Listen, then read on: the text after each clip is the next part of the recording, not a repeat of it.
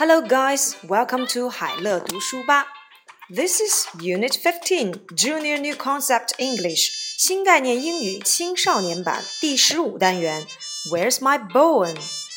第十五单元呢，我们主要来学习方位介词。Where's my bone? Your bone? Oh, it's on the table, I think.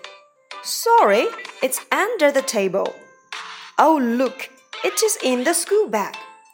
Oh no, it's behind the school bag. Look, it's in front of the school bag. No, boy, really. 方位介词都有哪些呢？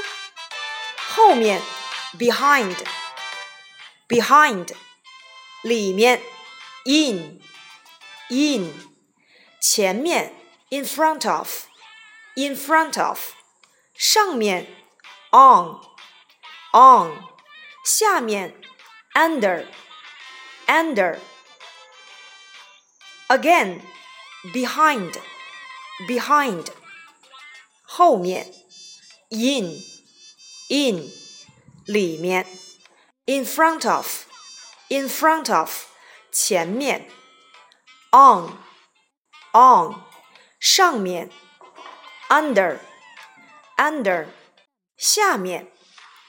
好，我们一起来做反义词练习吧。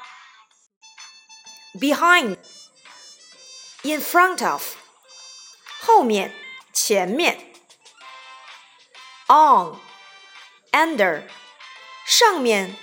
下面，in out 里面外面，again behind in in front of on under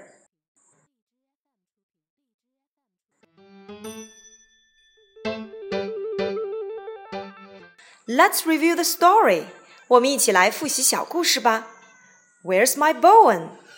我的骨头去哪里了？Your bone？你的骨头？Oh, it's on the table, I think.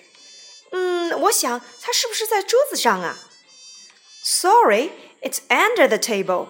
哦，不好意思，那它一定是在桌子下面。Oh, look, it's in the school bag. 哦，快来看，它在我们的书包里面。Oh no, it's behind the school bag. 哦不，它在书包后面。Oh look, it's in front of the school bag. 看，它在书包的前面。No, bone. 找了一圈都没有找到骨头。Really? 原来这块骨头在斑点狗的肚子里面。On the table，在桌子上。Under the table，在桌子下面。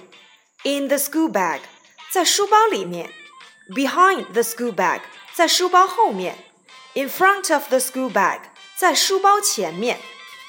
Where is my bone？我的那块骨头哪儿去了 ？It's on the table，它在桌子上。It's under the table，它在桌子下面。It's behind the school bag，它在书包后面。It's in front of the school bag。它在书包前面。It's in the school bag。它在书包里面。Again. It's on the table. It's under the table. It's in the school bag. It's behind the school bag. It's in front of the school bag. Where's my bone? 我的那块骨头哪儿去了？Where's my ball？我的皮球去哪里了？Where is my bike？我的自行车去哪里了？Where is my cat？我的小猫去哪里了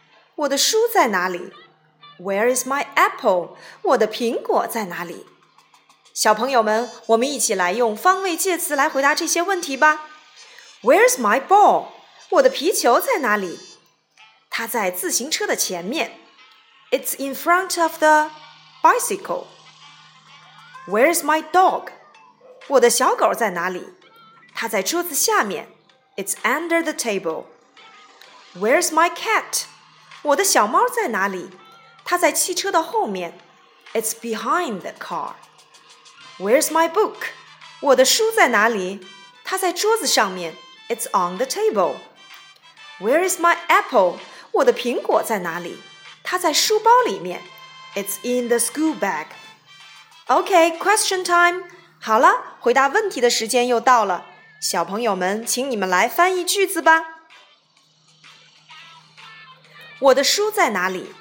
它在书包里面。我的橘子在哪里？它在桌子上面。我的小狗在哪里？它在小猫的后面。我的自行车在哪里？它在汽车的前面。鸡蛋在哪里？它在帽子的下面。Got it？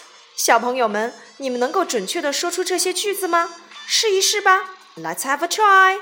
拜拜